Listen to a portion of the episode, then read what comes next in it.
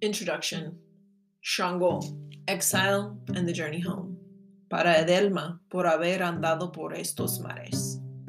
For Edelma, uh, for traversing these seas. That's my own translation. It wasn't translated in the actual text, as you'll see if you read along. Manuel Zapata Olivella's Shango El Gran Putas, um, 1983, is one of the most remarkable works of 20th century Spanish American literature. His groundbreaking novel challenges and transcends all existing and imaginable classifications.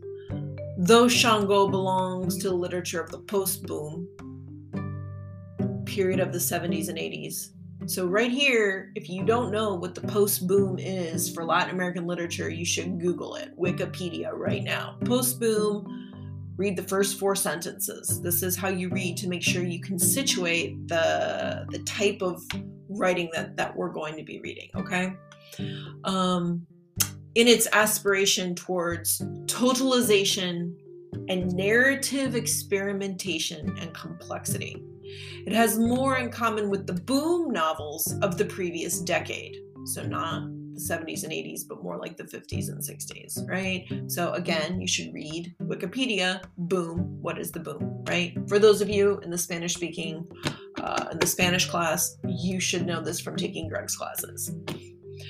Um, those defined by Carlos Fuentes, La Muerte de Artemio Cruz, Mario Vargas Llosa, The Time of the Hero, Gabriel Garcia Marquez, 100 Years of Solitude, Cien Años de Soledad, Julio Cortázar's Hopscotch, Rayuela, and Guillermo Cabrera Infante's Three Trapped Tigers. I don't know what that is in Spanish, I've not read that one.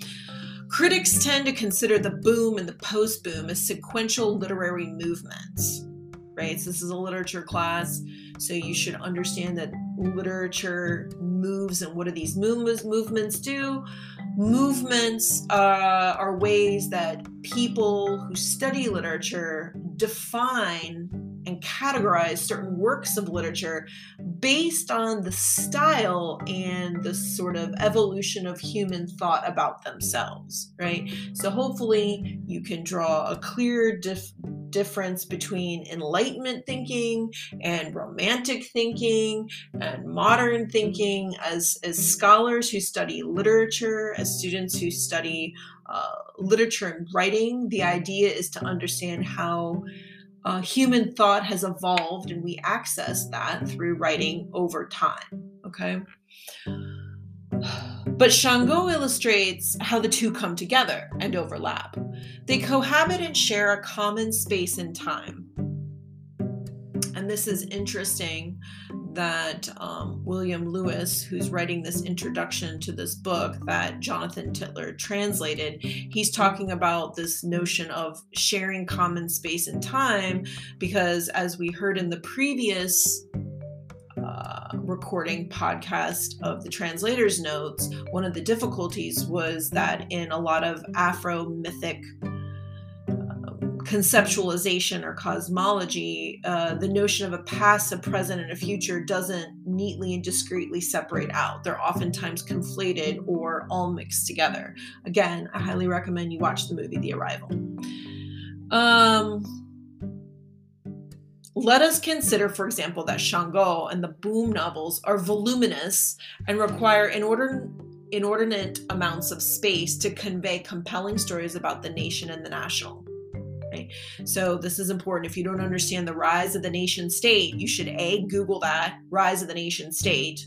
What does that mean specifically in Latin America, but we can also talk about it with regards to the revolutions, which this book will talk about the Haitian Revolution, which is inextricably linked to our own our, I say that, um, American Revolution, right? The idea that we are not subjects of a monarch, this is not colonial thought. There is not a monarch who is born of divine blood to rule over me, who makes better decisions than I do, and therefore I should submit to my ruler, versus the nation state, where I am a citizen and my voice is heard and I participate, and it is my ruler's um, goal, my those that are elected or the representative form of government to carry out my voice in making laws. So it's a big shift in the way humans thought about themselves in relationship to um, their societies, larger societies, and social organization.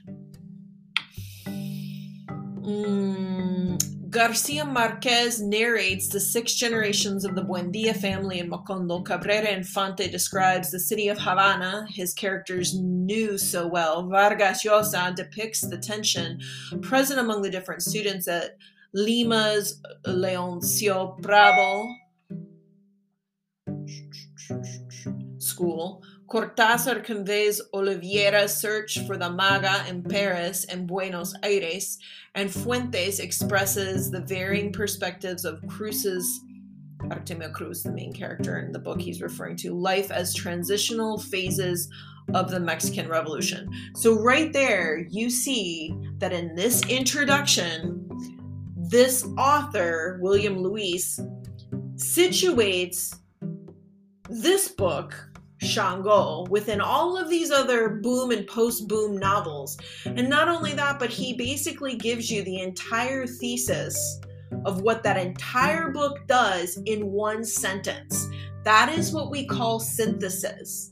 So the expectation would be for you to be able to do the same thing. By the end of the semester, you should be able to construct one sentence or two that synthesizes the entire uh, theme or the goal of this work, right? So you can go back and slow this down and read this one more time. So, Fuentes, he's referring to Carlos Fuentes, an author who wrote The Death of Artemio Cruz, La Muerte de Artemio Cruz. It was in the 60s, it's in the previous sentence. I'm not going to flip back. He says Fuentes expresses the varying perspectives of Cruz's life as transitional phases of the Mexican Revolution. So you can come to understand the Mexican Revolution and what that meant, um, which was huge because it's the shifting of being operated by a colonial family or a, monarch family and the elites to now being operated more by. Um, well, I'm going to say the Criollo class. This is not a class on the Mexican Revolution, so I don't want to go down a rabbit hole, but excellent synthesis of this uh, sentence here. Similarly, Okay, so just like that, Zapata Olivella faces a daunting project, perhaps even more ambitious than those of his contemporaries. He uncovers the history of slavery. Okay, so this book, this is why we're reading it in this class. He's going to uncover the entire history of slavery from its inception in sub Saharan Africa. So if you don't know where the Sahara is, you need to look at a map of Africa. There's one in the book of the 15th century, meaning 1401 to 1491, 1499, to emancipation and national campaigns for independence in Latin America of the 18th and 19th centuries. So they they talk about um, 1822, 1824, uh, in the 19th centuries as the years in which many countries in Latin America got their independence from Spanish Empire. And while yes, it was one, I want to point out that this connects to the video you saw or will watch that's called "The End of Poverty" because as like countries like Colombia, Peru, uh, Venezuela, uh, Ecuador got their freedom, the way they got it was they promised Spain to pay them a boatload of money. Like, that's not even proverbial. Like, literally, they put silver and gold on boats and sent it to Spain to quote, get or earn their freedom. They bought it, right? Uh, Sub Saharan. So look at a map. The 18th and 19th. To the legacy of racism, right? An ideology. Racism is an ideology or a belief system that one race is superior to another in the United States of the 20th century. And we know because we're living that right now. If the other novels refer to a particular family, generation, city, country, linguistic, region, or culture, Shango approaches the unfolding of events as a singular moment that spread rapidly and widely and had long lasting consequences for the entire New World.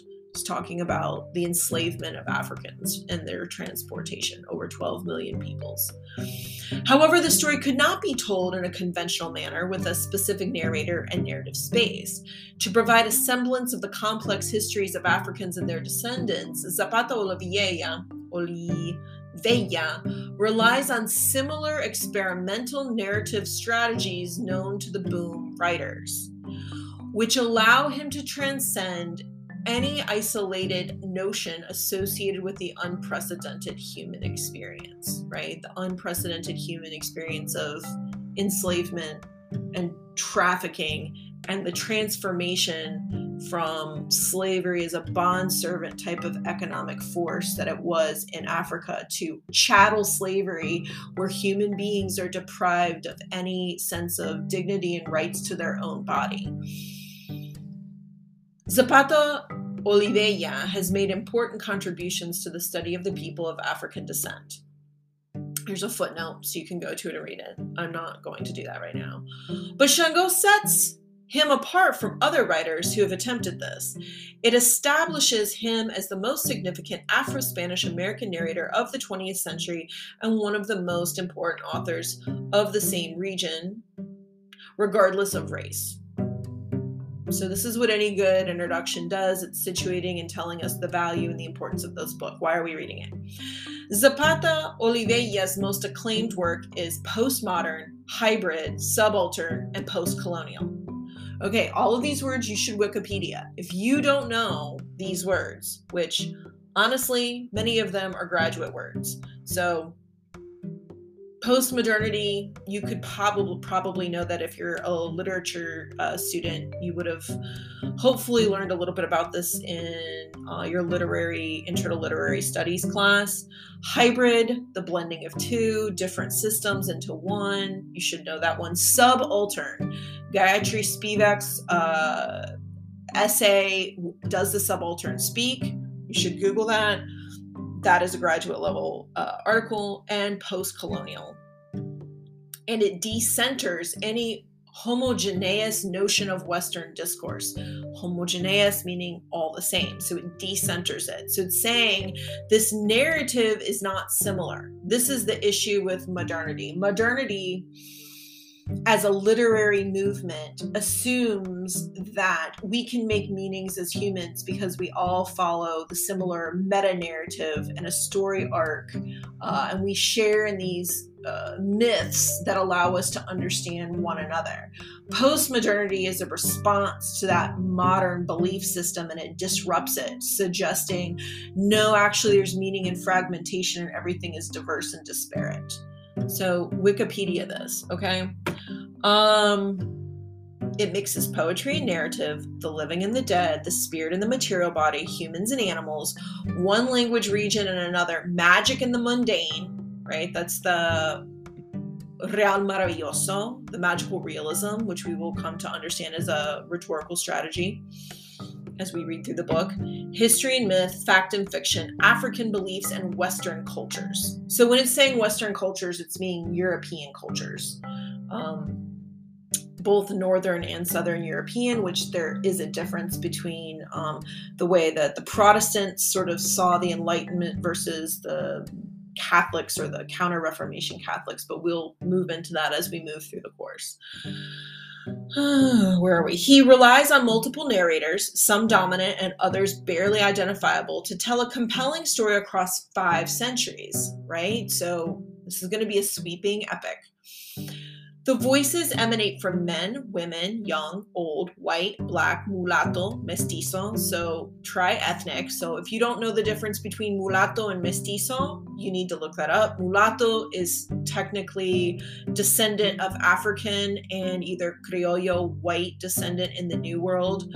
Mestizo would be indigenous and descendant of white or European in the New World. Tri ethnic, right? Multiple uh, ethnic histories, living, dead, the dead do talk, human, and non human. Important. Some are of this world, others belong to the next one, and a few are divine in nature, right? Shango is an Orisha, which we will eventually talk about what that means, but it is a, a nature god, it is a deity.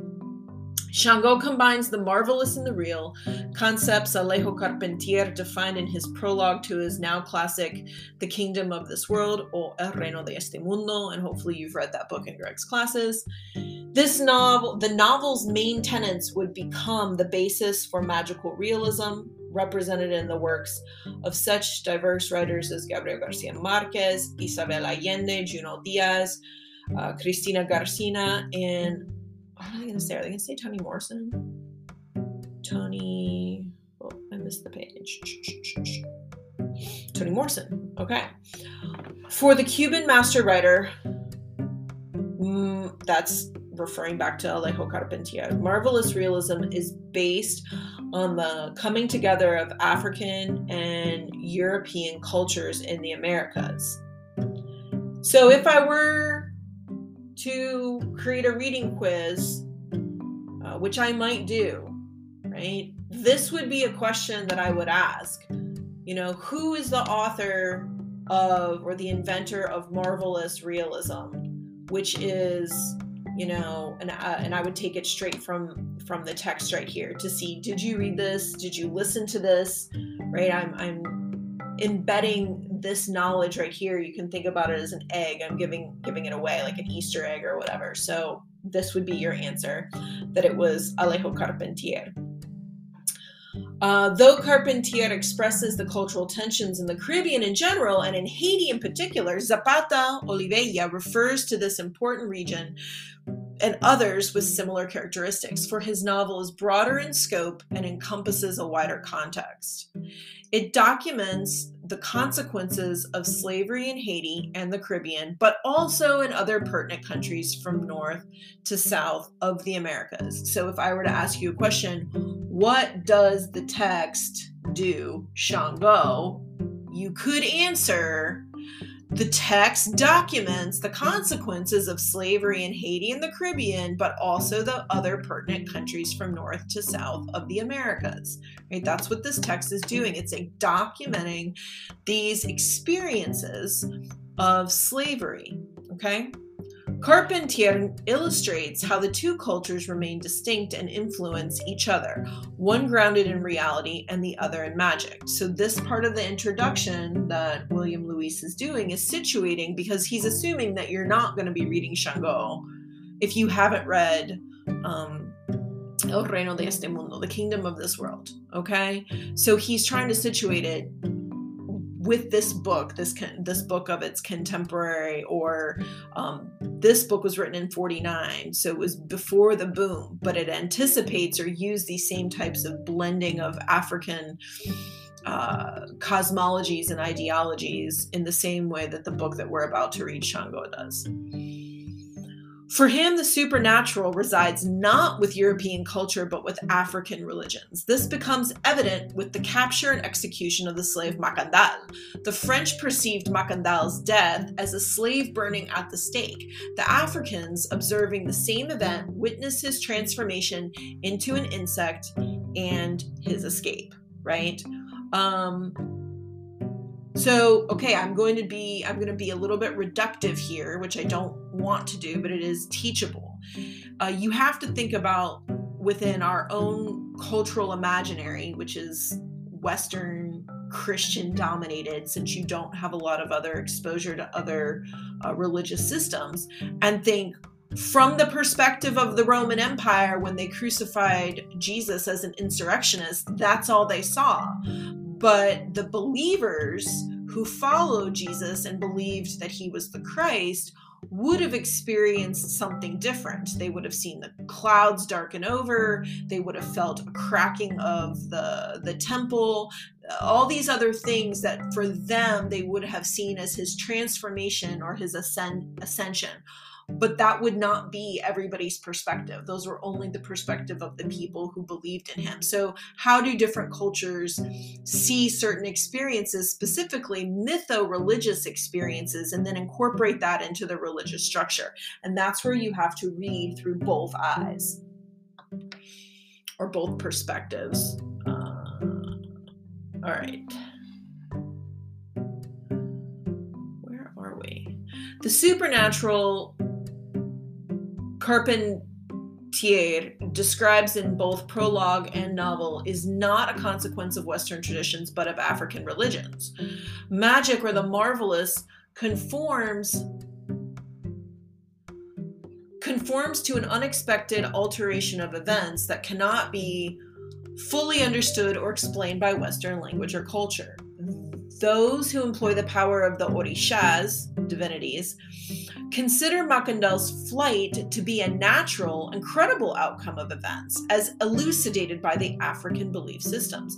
Indeed, the use of the term magic conveys more about the culture of those who monitor the occurrence than those who accept it and use it as part of their daily lives. This is right here to the heart of cultural difference, right? You know, the outsider looks to the to the group that they're critiquing and frames what they're doing as magic. It's not accredited as legitimate religious practice, right? The accounts narrated in Carpentier's The Kingdom of This World are credible and resemble other narrations about blacks and slavery, in particular those that emerged from the Domingo del Monte literary circle, which gave origin to the foundation of Cuban literature. There's a footnote, read the footnote, or Google that Domingo del Monte Literary Circle. As in the case of Juan Francisco Manzano's slave autobiography, which I debated whether we should read or not in this class, in Zapata Olivella's Shango, the black characters speak in the first person. They narrate their own personal experiences, and they do so. As they do so, the reader understands their lives, not through meditation or from, not through meditation, mediation, not through mediation or from a distance, as defined by an omniscient narrator, but from the perspective of the characters, right? This first person perspective of credibility the stories detach themselves from writing and become personal, personal and credible accounts. This is another thing. The goal of literature is to make us more empathetic, right? So we can relate to people who come from a background very different and discrete, discrete from our own. The characters come to life and offer another perspective on their experiences, one that had been erased or silenced by many dominant Western texts. Right? How many um, stories did you read of Black authors when you went to high school? I'm imagining not very many. These texts offer a notion of how European culture viewed non European people as they were, but as how, not as how they were, but as how Europeans wanted or needed to perceive them. Pliny the Elder's monstrous races. Okay, so Pliny the Elder was, uh, you can Google this, Wikipedia this, but writer during the Roman Empire, even prior to the Roman Empire. Um, all of his writings were read by other scholars of the time before westward expansion or even travel logs. You can sort of talk about his writing as a proto travel log type of genre. Um, but he referred to the others or people who uh, you know non-western european as monstrous races this is similar to aristotle's notion of um, natural law aristotle hypothesized that there were certain races born to be dominated over and certain races he wouldn't have used the word racist at the time. He would have said cultures or peoples or civilizations that were you know destined to rule and dominate over, over others. Basically that there are some people by nature groups of people that have better decision making skills inferior and superior peoples right? Uh, not technically racism at this point but later it, it mutates into that so, Pliny the Elder's monstrous races provided the necessary cultural framework to absorb or incorporate non Western people into the Western imaginary as conveyed through writing. Zapata Olivella's challenges the Plinian notions of the other. He cho- shows a brutal slavery system in which uh, those who perpetuate it are the real monsters or blacks um, Shango's author incorporates an oral story into Western writing and attempts thereby to change preconceived notions Western culture has about non Western people. Um,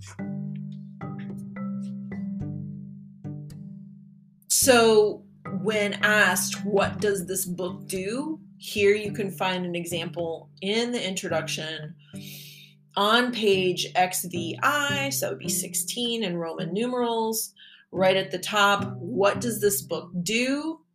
Right? Uh, Shango authors incorporates an oral story into Western writing and attempts thereby to change perceived, uh, preconceived notions of Western culture it challenges Plinian notions of the other. So we can talk about what it means to be the other. Who is the other? Is the other subaltern? Basically, it's the person who is part of the social group that is locked out of the dominant group decision making ability. So, still to this day, the majority of the decisions made on planet Earth are by rich white men. So, if you're not a rich white man, you're the other. Now, if you are a rich white man, I'm very sorry, but you can still be an ally to everyone else and work to like deconstruct these systems in which only rich white men succeed. Rich white Protestant men would be a better, you know, phrase on this. Or pseudo Protestant, hypocritical Protestant, because they're not real Protestants. They just claim they are. Um, to write this unprecedented epic novel, Zapata Olivella immerses himself, and by extension the reader, in the lives, customs, cultures, and religions of the people who inhabit the sub Saharan African continent. Those whose origins can be traced to the Ashanti, Yoruba, Wolof, Kuru, Fon, Mandingo, Hausa, Fulani, Congo, Beeb, Ganga, Igbos, Bushmen, and among many other tribes. Uprooted from lands inherited by their forefathers, separated from their families and other members of their communities, transported against their wills to a seemingly endless journey, cramped as cargo on slave ships, treated worse than animals, with little food, water, or possibility to relieve themselves, without medical attention, some unable to complete the journey, succumbing to the unimaginably harsh conditions and diseases, or fighting with what little physical strength they had to regain their freedom, even in death, Africans who survived the arduous journey did so only to have their lives shortened by the brutal work conditions imposed on them and their descendants. If the Americas represented newfound freedoms, opportunities, and wealth for Europeans, these acquired treasures could only be enjoyed at the expense of the countless and nameless Africans and Amerindians who suffered first physical enslavement, and later racial discrimination that denied them basic human or natural rights. Trapped in a no man's land, they had above all two choices submit to domination or fight to regain their liberty. This other story of the founding of the Americas is told to us by the characters through their myths, legends, traditions, languages, religions, and histories, oftentimes challenging and even contradicting many Western cultural notions on any given subject. We're going to take a pause here and come back to read the second half of the introduction.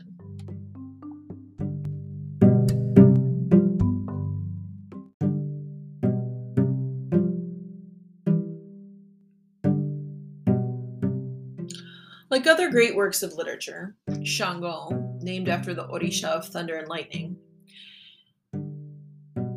entails an origin and a search, not associated with a Western perspective, as outlined by the Boom novels, but with Bantu or African traditions. Conscious of the limitations inherent in the Western canon to represent non European cultures from a subaltern viewpoint, that's that's a lot. Zapata Olivella's novel provides a Bakhtinian, ooh, this is graduate level, Bakhtinian polyphony. Polyphony? All right, so I'm gonna help you break this down. Hold on, let me move this over here. Polyphony. Let's. We're gonna need to paraphrase this. Let's get a little, little deeper here. A Bakhtinian, Bakhtinian polyphony of voices. So, okay, Bakhtinian is um, Mikhail Bakhtin. From what I remember from graduate school, so you need to Google this Mikhail Bakhtin, B A. No, hold on. Here he is, the Russian philosopher. Let's see. Let's see what Wikipedia is telling me about. Russian philosopher, literary critic, and scholar who worked on literary theory, ethics, philosophy of language. Yeah, he talks about how like sounds and language construct um, systems. Uh, let me just read it instead of trying to pull from my memory. Um, variety of subjects, inspired scholars, blah blah blah. Although Bakhtin was active in the debates on aesthetics and literature, he took place in the Soviet Union in the 20s. His distinctive position did not become well known until it was rediscovered by Russian scholars in the 60s. skip early life, skip career, works and ideas. Okay, here's what we want to look at. Mm, Toward a Philosophy of Act was first published in the USSR in 86. Toward a Philosophy of Act reveals a Bakhtin in the process of developing his moral system by decentralizing the work of Kant. So that's Immanuel Kant and his aesthetics. Hopefully, you had him in an intro to uh, philosophy class with a focus on ethics and aesthetics. Um, it is here that Bakhtin lays out three claims regarding the acknowledgement of the uniqueness of one's participation in being. So, your own ability to participate in who you are, right? Uh, I both actively and passively participate in being. That's true. So active and passive with regards to the like enslavement systems could be the difference between resistance and accommodation. Up to what point do you resist a system and up to what point do you accommodate a system, right? Like for example, you come to school, uh, they make you take crappy gen ed classes, you want your degree, so instead of resisting, you accommodate and just take the class but you resist because maybe at the end you write a review where you say this gen ed class sucked. I don't know. That's an example. Uh, number two, my uniqueness is given, but it sim- simultaneously exists only to the degree to which I actualize this uniqueness. In other words, it is the performed act indeed that has yet to be achieved. Okay, so what you do, your actions, contribute to your being that's existentialism, right? I do, therefore I am. Essentialism, I am, therefore I am, right? Uh, because I am actual and irreplaceable, I must actualize my uniqueness. Hmm, okay. Let's go back to the introduction. Um, so, polyphony is the many sounds right? So he's saying Zapata Olivella's novel provides Bakhtinian polyphony, so um, these multiple sounds of these African voices that are uniquely acting out their agency, right? They're actualizing their uniqueness and their being, right? This is what he means by this. But in the case of Shango, without Western mediation, right? So we're not going to get the sort of Western spin on it which are ever present in increasing numbers as the characters move westward from their home in sub Saharan Africa to their exile in the Americas. In each situation, the characters tell how their lives were impacted by European practices and beliefs. Zapata Olivella's Zapata Olivella's removes the historical muzzle placed on his characters and offers them the unique opportunity to speak directly to the reader and transmit their side of the story. Right? That's why we're calling this a uh, black transatlantic narratives. Right? These are these are the narratives. These are the stories of. Um, the enslaved peoples, trying to strip away all of the constraints that Western or Eurocentric uh, authors place on uh, these stories. The historical muzzle, and you can also get right here the use of this phrase historical muzzle um, is really profound, right? So, this is what you would notice in a close reading, even though that this is a quote. Um, a secondary source, right? Because this is the Pata, this is William Luis who's writing the introduction to our text. Uh, which is the primary text, he's basically saying that the author removes the historical muzzle. He's choosing that word muzzle with great intention because where do you use a muzzle? You put it on an animal, you put it on a dog to stop them from biting or barking. So there is clearly, see, right now, this is what's called an interpretation, right? I'm closely reading this specific author, William Luis's choice of the word muzzle to provide a deeper significance when he's describing what it is that the author of Shango Zapata Olivella is doing, right? He's removing the muzzle that Western tradition has put on Black characters, right? And offers them the unique opportunity to speak directly to the reader and transmit their side of the story. Just as the structure of the Boom novels decenters any one dominant or hegemonic voice. So if you don't know the word hegemony or hegemonic, look it up, but it basically just means dominant right here, context clues. It's the it's the politically reigning or controlling narrative, which in the Western world is um, proto unfettered capitalistic, imperialistic, Christian white male voice. That's the hegemonic voice. Zapata Olivella makes it abundantly clear that there is no one privileged, right?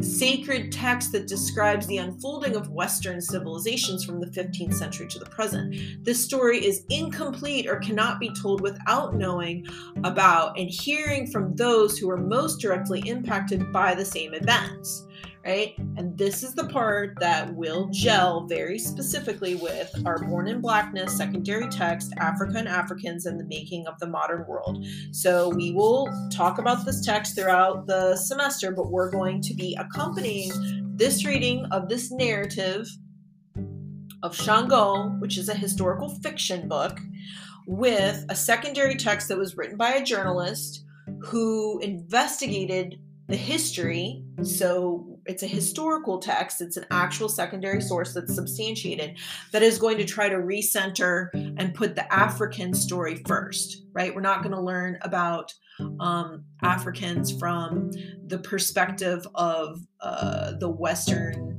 Um, although it's ironic because the guy, the author, is a white man, but he's did his research to present uh, the Afrocentric story. Um, let's see, where do we go?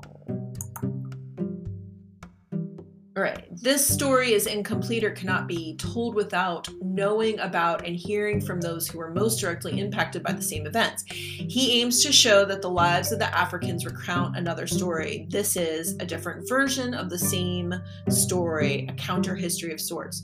Though written in European language, first in Spanish and now masterfully translated into English by Jonathan Tittler, Zapata Olivella's book incorporates non European images into Western society and culture. It does so in a European language and tells a story that could not be narrated by simply relying on conventional images,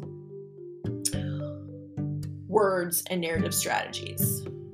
Ooh, I'm looking at this copy here, and the next coupling paragraph is we're going to miss some words here, so we're just going to do the best we can and move through it.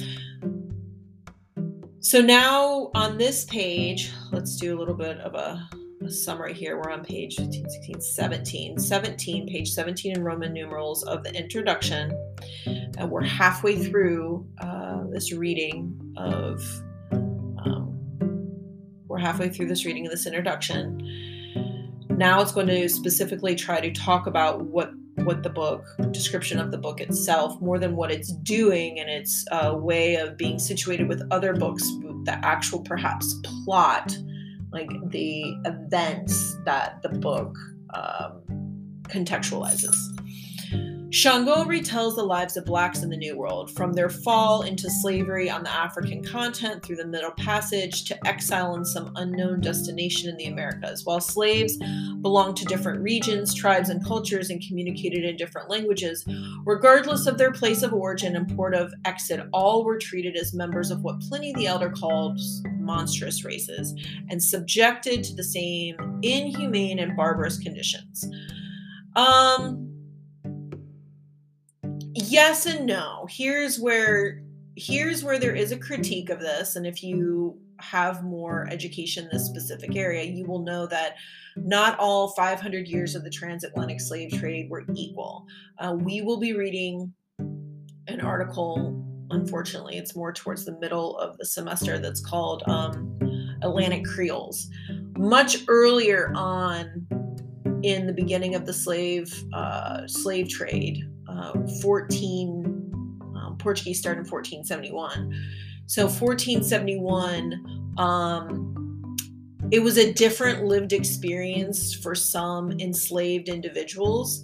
It wasn't uh, until much later, the mid 1650s, once um, the sort of the the establishment of the golden triangle right in the in the sense of where we saw the massive sugar mills plantations uh, that were producing extremes amount uh, extreme amounts of cotton and coffee and cheese and mining uh, minerals uh, silver diamonds in brazil um, and all of the products were being exported to Europe where they were refined and processed.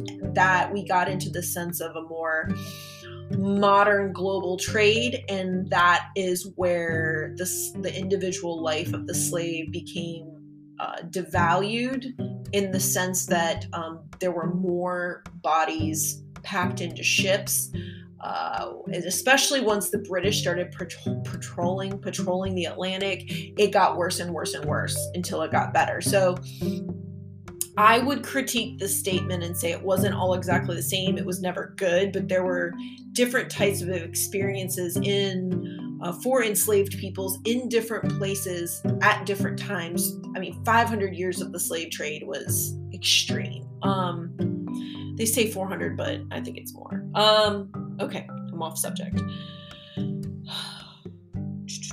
Monsters were subjected to the same inhumane and barbarous conditions. They were not considered to be humans, but monsters. Wasn't necessarily true from the beginning. Uh, lacking any inherent or natural rights. Mm, that was Pliny's position. I would not say that that was every person's position. There were writers uh, who were advocating for different ways to see uh, enslavement, but it's still bad. I mean, yeah.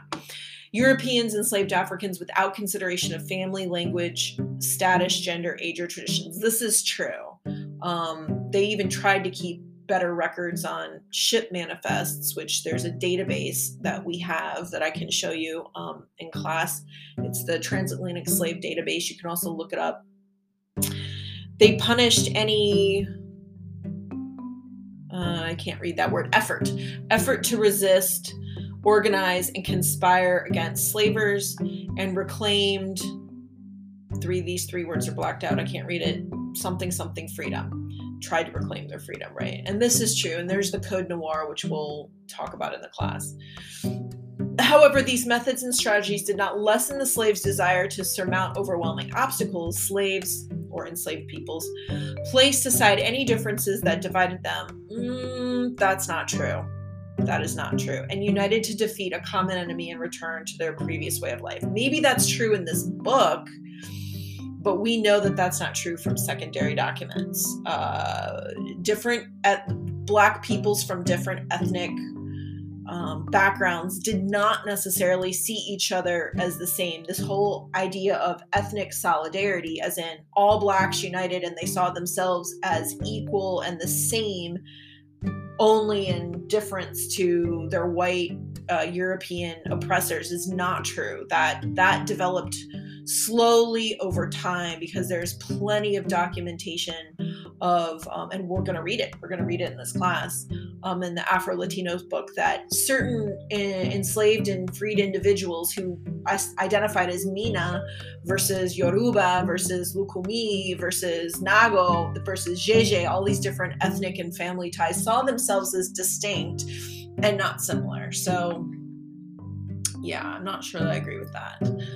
Uh, thus, the history of slavery records the laws and practices used to record and subjugate people considered to be inferior, yes, as one would feel compelled to control or domesticate wild animals. Like, and this is, we're gonna, John K. Thornton, pre- preeminent scholar, we're to read some of his work, is talking about uh, what was the slave trade in Africa like versus what it became as part of the transatlantic um, enterprise or capitalistic endeavor. The notion that um, chattel slavery, right, looking at individuals as their bodies were like domesticated animals, that did not start in 1471 out the gate like that. It, it developed over time. Um, but the same events uncover an important component of European culture, how this culture manipulated its own epistemology. Okay, this is a big word, this is an important word. So, a culture is an entire way of life of a people as manif- manifested by their shared material and non material products, mean group of people who eat the same food, wear the same clothes, t- speak the same language, worship the same God. That's a culture, right?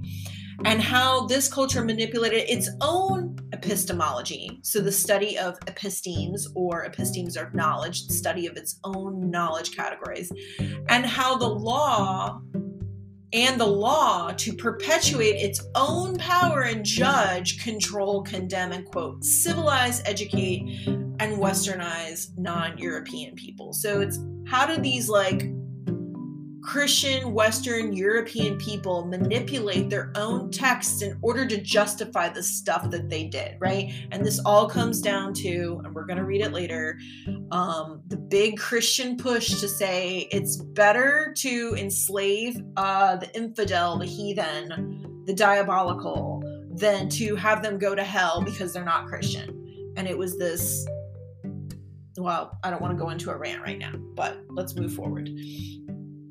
Um, if hopscotch, this is uh, another text, Rayuela by Julio Cortázar, begins with the quote, with the table of directions and the three trapped tigers. This is the other book that this author referred to at the beginning, with the MC's bilingual introduction as the opening act of the famed Tropicana Club. Shango is conscious of laying the proper groundwork for the reader's immersion into different novelistic world to the fellow traveler. So now the the author William Luis here of the introduction is shifting to talk about the different parts or components of the text as you move through it and read through it. So the section or the portion of the text that's to the fellow traveler addresses the reader, invites him or her or them to board the slave ship and accompany the characters not as travelers in acceptable or comfortable berths, B E R T H, like the bottom of a boat, but below decks without luggage, comfort, or other bare necessities as African slaves or prisoners, without any rights, trapped in the ship's bowels, naked, in chains, one cramped against the other with little air, suffocating in the ship's stench, and without medical attention or nourishment. As a precondition, the reader must leave her Western culture behind so that it will not interfere with her perception of this other reality, perhaps rendering it imaginary or unbelievable. So, this is really interesting what William Luis is doing right here. He's interpreting what it is that um, the author. Uh, O Zapata Olivella is doing, and by saying, Come along and travel on this journey with me. But it's interesting here that uh, he first started with him or her and then moved to her to preference the female story. And um, now we would use their, even though it's plural, we use it singularly now because that's how pronouns have shifted over time. Uh, do we leave off?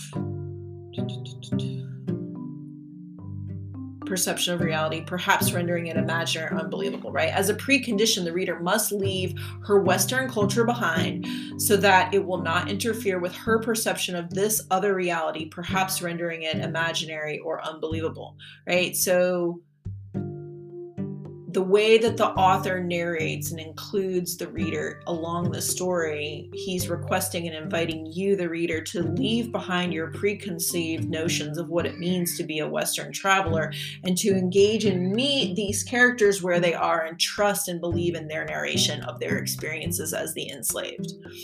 The reader is asked to become a child again and live a different life, this time as a member of the present Black community with a high rate of mortality.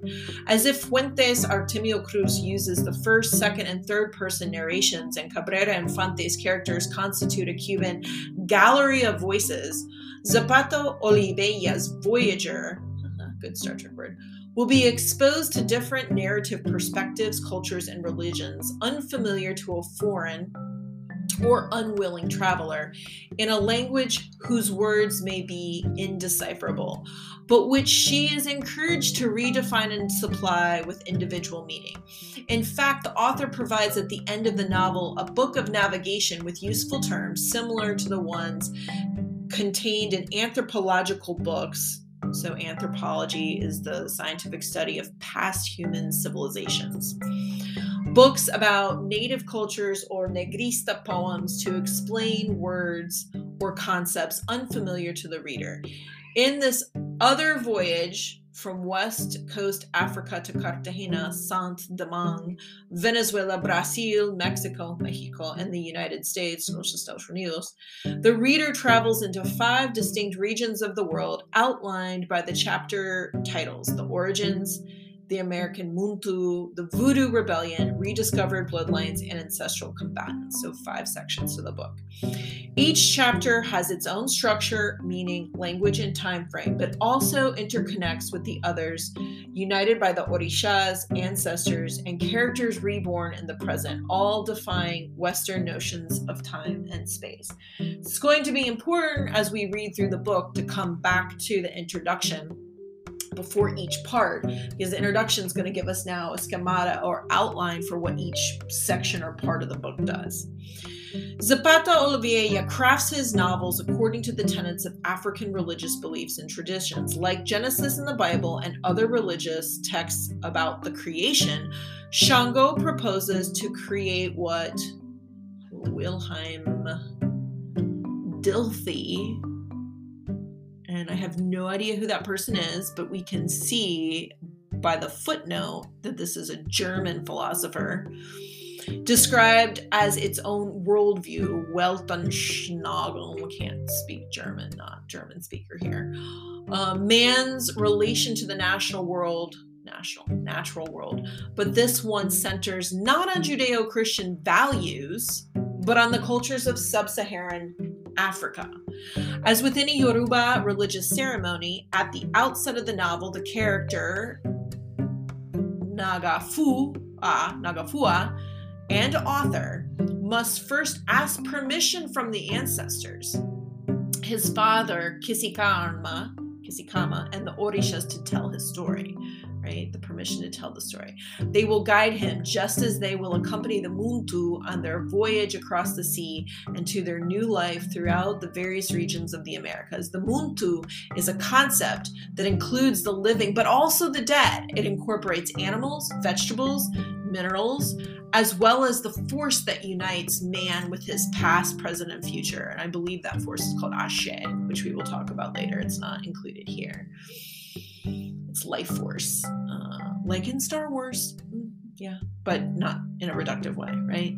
Uh, the Orishas will travel with the Muntu, for nothing can be done or accomplished without their blessing and help. The ancestors and Orishas are indispensable in any religious ritual, and Shango, as both novel and deity, invokes origin, displacement, exile, or banishment, and a physical, but more importantly, metaphorical return to the motherland. This other search tells the history of slavery from its inception to slave rebellions, emancipations, and independence movements. In the modern period, the remnants of slavery persist with the racial discrimination against blacks in the various linguistic, racial, ethnic, geographic, and cultural regions of the Americas. Shango is narrated in five separate but interrelated chapters. The Origins, it's the first part which we will read, opens with a long epic poem or a song a song or story. The land of the ancestors, the Orishas, and let the Kora sing correspond more to the oral than to the written tradition.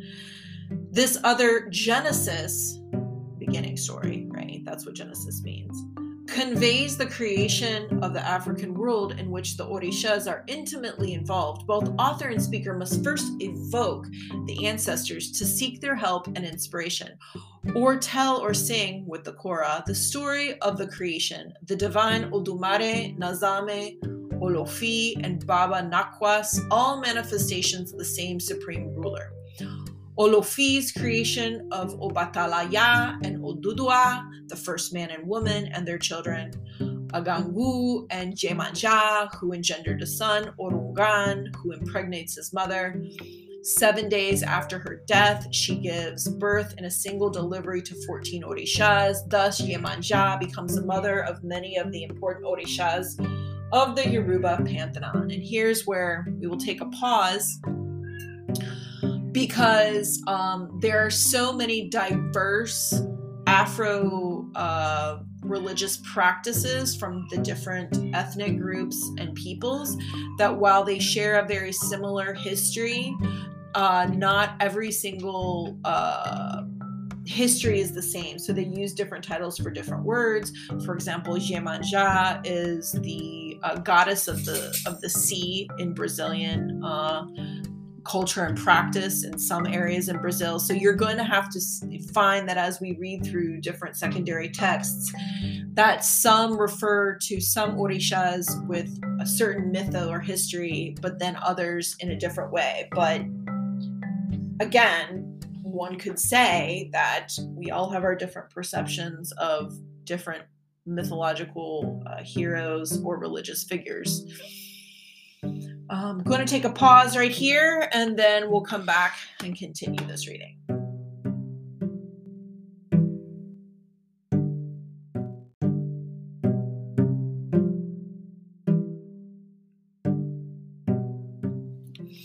All right, this is the beginning of the third part of the introduction, and we are on page uh, XIX or 19 in Roman numerals in the introduction.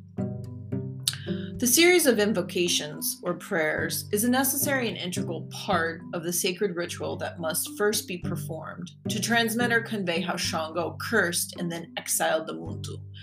Shango, the proud ruler of Oyo, waged war on his brothers and sisters and condemned two of his gladiators to an endless battle. For his insolence, Orunla, the owner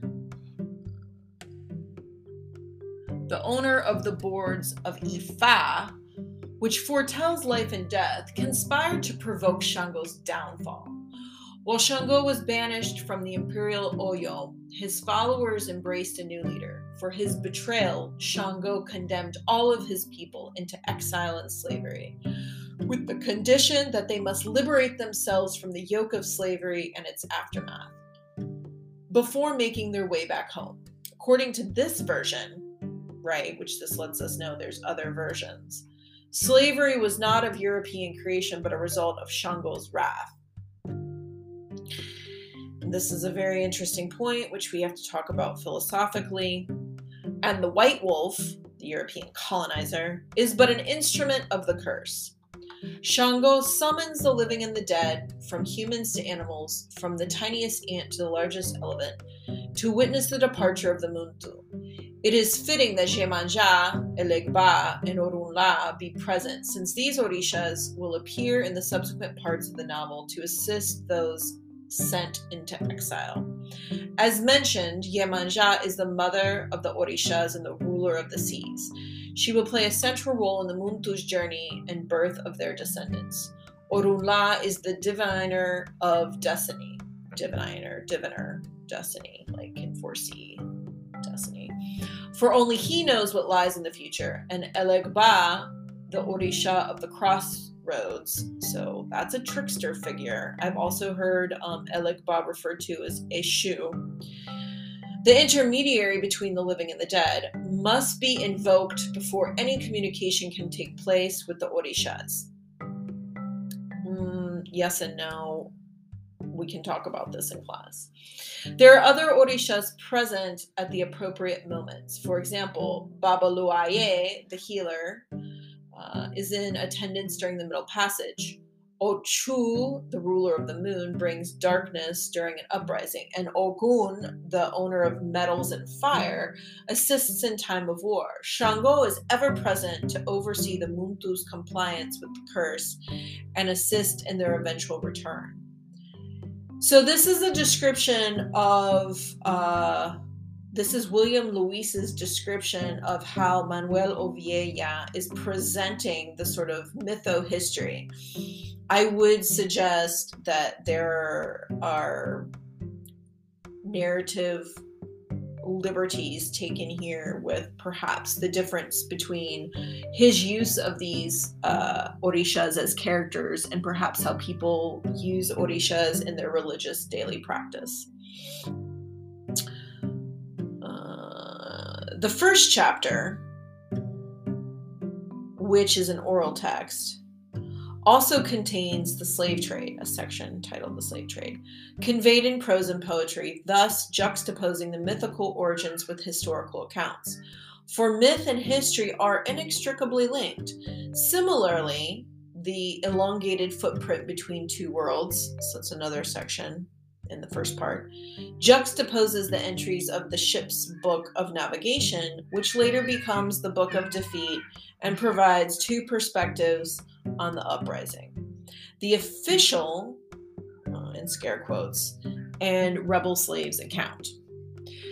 Uh, now we're moving on to the second part. The American Muntu narrates the middle passage with all the horrors known to historians. In the novel, the reader witnesses the account directly. The central characters include Olugbala, intelligence and prudence, Kanuri Mai, cultural talent, Nagafua, ancestral memory, Nago, leader of the battles for emancipation and freedom, and Sosa Ilamba, Yemanja's representative and mother of all combatants. In Zapata Olivella's version of the slave trade, the slaves conspire and rebel against their captors, and all but a few perish with the burning ship. All but a few perish with the burning ship. Nago and Sosa Ilamba survive in Yemanja's waters and make their way to the land. In some respects, they represent the first rebellious slaves on the continent. Nago and Sosa, Ilamba's child, will carry his father's name and continue the fight for liberation. The child, whose father is also rumored to be unknown, is the first black slave to be born in the New World, thus rewriting the Christian idea of a singular birth and origin. In Zapata Olivella's novel,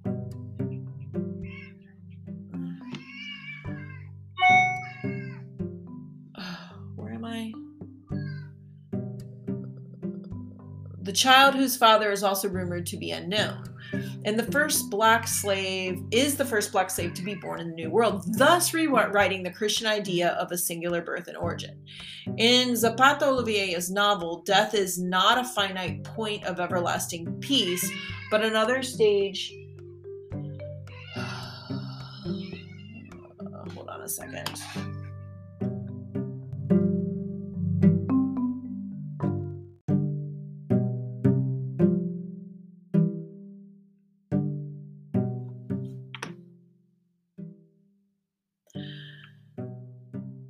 Nago and Sosa's Ilamba's child will carry his father's name and continue the fight for liberation. The child, whose father is also rumored to be unknown, is the first black slave to be born in the New World, thus rewriting the Christian idea of a singular birth and origin. In Zapata Olivella's novel, death is not a finite point of everlasting peace, but another stage of the cycle of life, which can also be repeated. So it looks like I've repeated this sentence three or four times in this recording. So it must be super important to understand that death is not finite, it's circular and cyclical, not linear. In death, Olugbala, Kanuri, Mai, Nagafua, Nago, and Sosa Ilamba will join the group of the ever present ancestors, and they will play a crucial role in the unfolding of the other parts of the novel. They interact with the other characters and continue to guide their descendants throughout the narration. So now we're moving on to the description of the American Muntu, which would be part two of the novel. The American Muntu takes place in Cartagena, the origin of the slave trade on the Spanish American continent. Born Between Two Waters addresses the issue of Christianization process, which in the early stages of Spanish colonialism had been associated with Fray Bartolome de las Casas. To protect the Amerindians, he asked Charles V, uh, Carlos V, to allow enslaved Africans to take the indi- indigenous Indians' place, an act he later regretted and recanted, actually.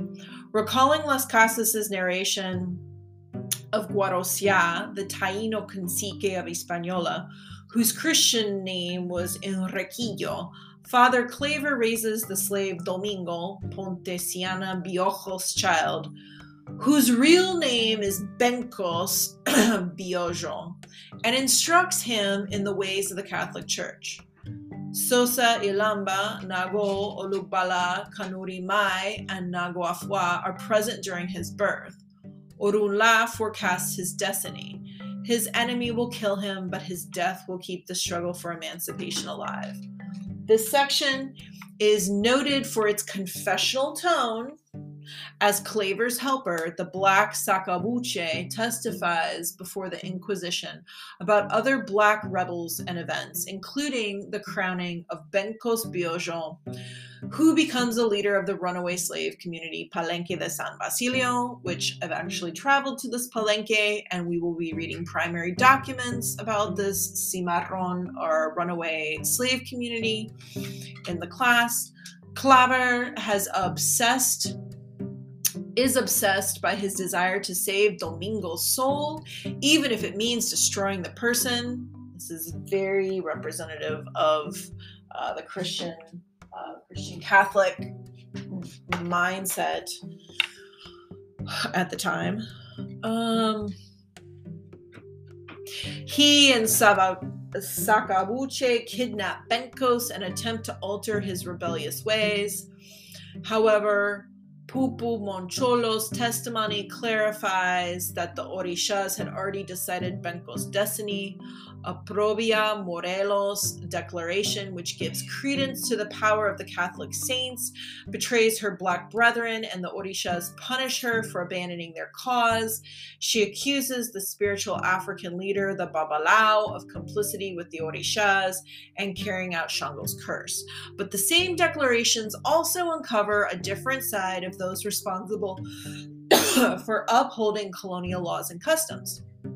Moncholo's confession before the notary unexpectedly discloses the perverted activities of high officials, especially those of Governor Diego Fernandez de Velasco and the Inquisitor Juan de Manzoit Manyozga's sexual parties with underage slave versions. With Antonio Bolaños, the topic shifts to the insatiable sexual thirst of blacks and slaves.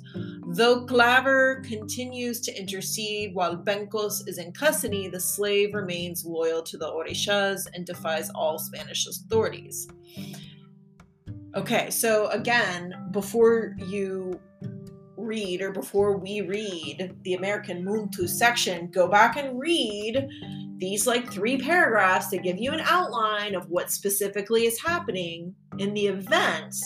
Because when you write any of your essays or papers, you're going to have to provide a small synopsis or synthesis of that. So you can very much paraphrase, put into your own words, what the in the introduction, his overview of what happens in that part and then cite this, right? Put in the page number, MLA citation, and then give your interpretation of what that section uh, signifies or does or works with the reader and participating in this larger discourse of uh, giving voice to the enslaved experience at this time, right?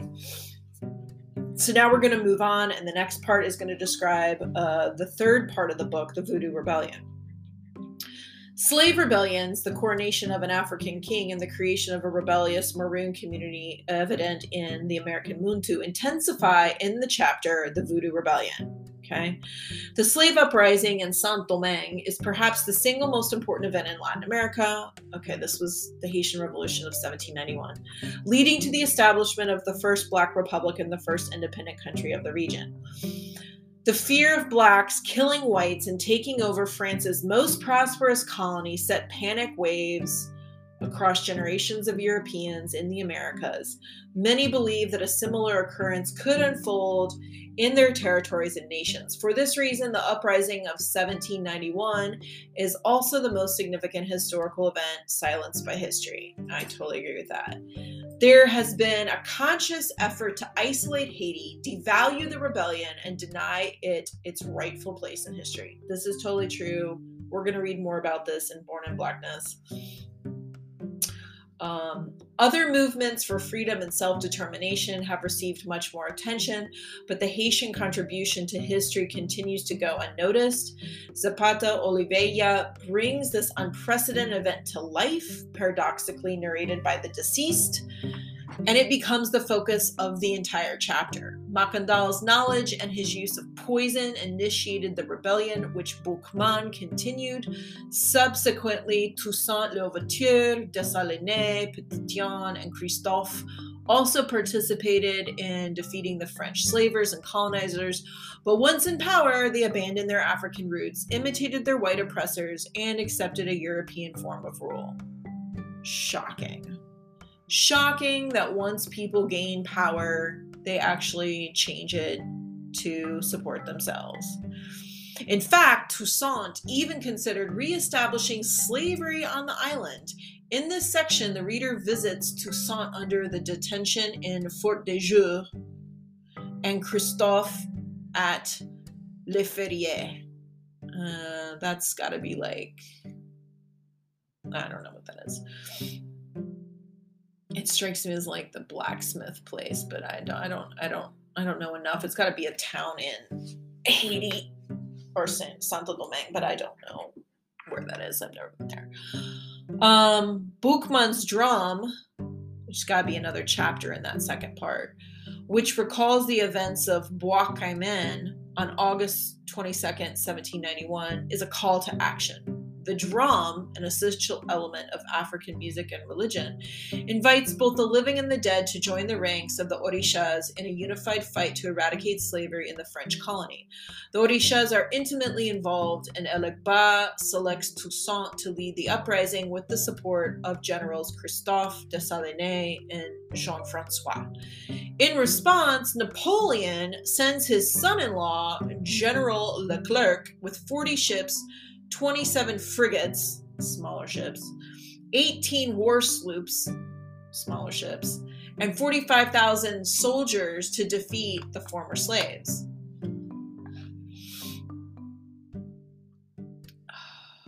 The mulatto generals Rigaud and Petion, who objected to black rule, travel with the enemy. Freedom of Death, that's in quotes, so it's another chapter in that part in the third part of the book. Recounts the fight for liberty Shango initiated, represented in different periods by Macandal, Boukman, Toussaint, Dessalines, Christophe, and Petion. After Toussaint surrenders his sword, Dessalines emerges as the leader against Leclerc, not as someone respectful of the Loas or divinities, but as one who rules with a Christian cross. He is crowned emperor of the First Black Republic and following the Haitian leader's untimely death, Christophe is crowned king of the northern part of the island, and Petion is the president of the southern region. In each situation, the ancestors are personally involved in the construction of this fascinating but intricate history. It's, yeah, the passage from slavery to abolition, colony to republic, the 18th to the 19th century, from white to black to mulatto rule, has been aptly discussed in the kingdom of this world. Zapata Olivella considers all the major accounts contained in Carpentier's novel, but also inserts other places, events, and characters absent in the Cuban work. And whereas Carpentier uses an omniscient narrator, Zapata Olivella allows his characters to share their experiences with the reader, as mentioned above. They speak from a personal point of view. Therefore, we hear directly from Macandal, who is aware that his ashes were scattered in the Defresne room, where he has been held prisoner. As in Carpentier's novel, but in a language that reflects the culture of the mm-hmm. origin. The Ecobios, the Brotherhood, were ready to sacrifice their lives for their intrepid leader who would die and be reborn. In fact, Zapata Olivella provides his own rendition of Macandal's death whereas Carpentier popularized the two well known interpretations, one corresponding to European culture and the other to African religion, separated by the cry, Macandal Suave for Zapata Olivella. There can only be one perspective, that of the slave. Okay, now he's going to cite the primary text. It's a block quote, indented according to MLA style. To keep me from untying myself when the fire burns me, this is first person narrative of the character Macandal, the French buried my body with several hundred weights of chains. Very symbolic. You could read not only literal change, but several hundred weights of change, several hundred years of oppression. Now I am tied to the stake erected in the square. There's a read. There's a meaning why I chose that word. Four hundred horses dragged me, and one hundred men dig my grave. They were afraid that the Equiboyos present might disarm them and free me. I have told them repeatedly that there will be no bullet that can kill me, no bayonet capable of taking out my eye, no fire that can cook me. My left arm is unbound because they consider it a loss. That's interesting. Why would be the left arm? Could be historical, but the left arm also has a literary significance. The devil always possessed the left arm or the left foot. The left was the sinister part. They say I have lost it in a sugar mill, but it will really, but it was really a cuckolded master who had put it off put it off that afternoon when he found me embracing his wife. Since then, they take me for a one armed man. Lies at this very instant. Ogun Balindojo is reattaching it to my shoulder. That with this dead arm, I have cut off a thousand white heads. Ooh, that's good.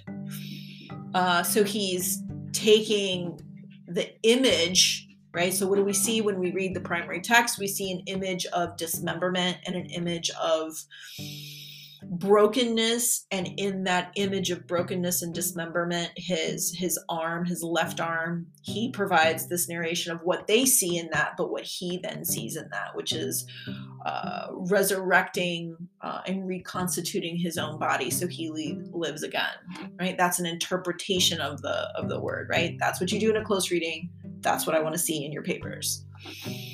Zapata Olivella's rendition of Macandal's death challenges and even corrects Carpentier's description of the same event. He does so by allowing the reader to understand Macandal's thought patterns.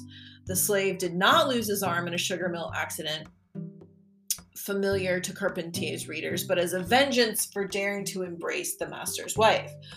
Moreover, Macandal had warned his followers that they knew what to expect of him. After his death, Macandal assists Michel in the mountains of Bohoro, Bohoruco, Polidor in the True Woods, and Noel with the resistance in Fort Dauphin. Though deceased, Macandal continues to support others in the fight for freedom.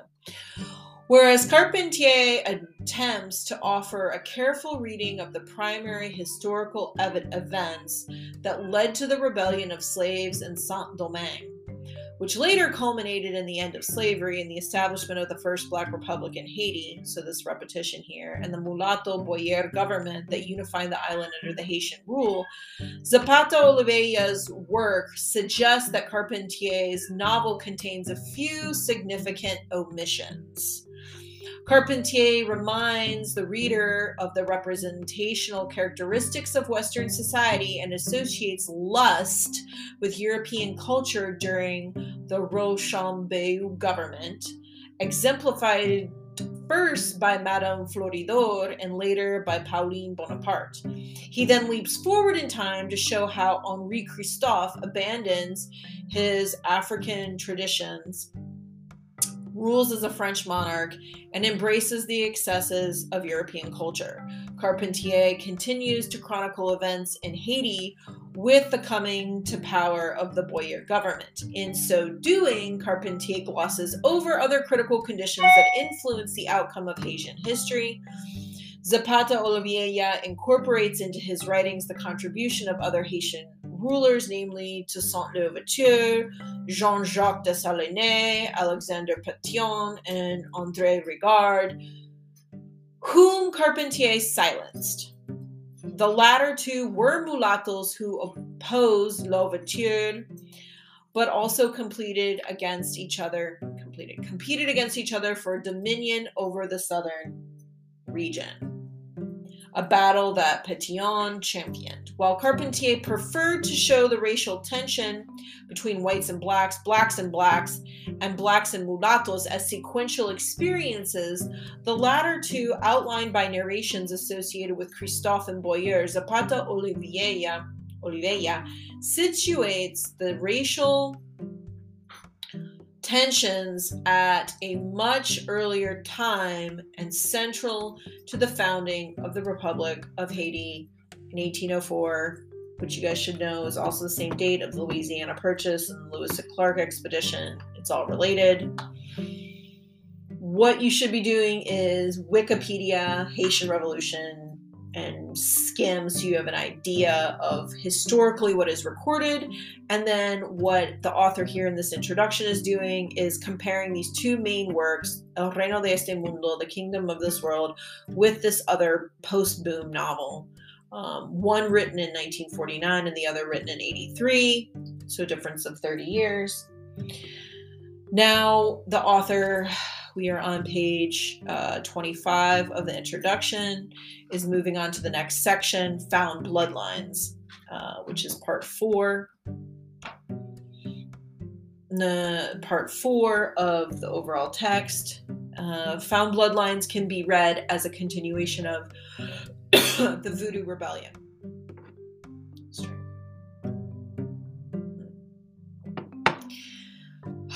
The issues pertaining to the abolition of slavery and the creation of the Haitian nation impact those same movements in Latin America in general, and Colombia and Venezuela, Brazil, and Mexico in particular, represented mainly by Jose Prudencio Padilla, Aleijadinho, uh, we'll get to him, and Jose Maria Morelos respectively, meaning in that order. But with some important differences, as it should, the war for liberation from Spanish colonialism begins with the liberator himself, Simon Bolivar. And you should watch that movie, Liberador. Uh, you can get it on Amazon. It's about Simon Bolivar.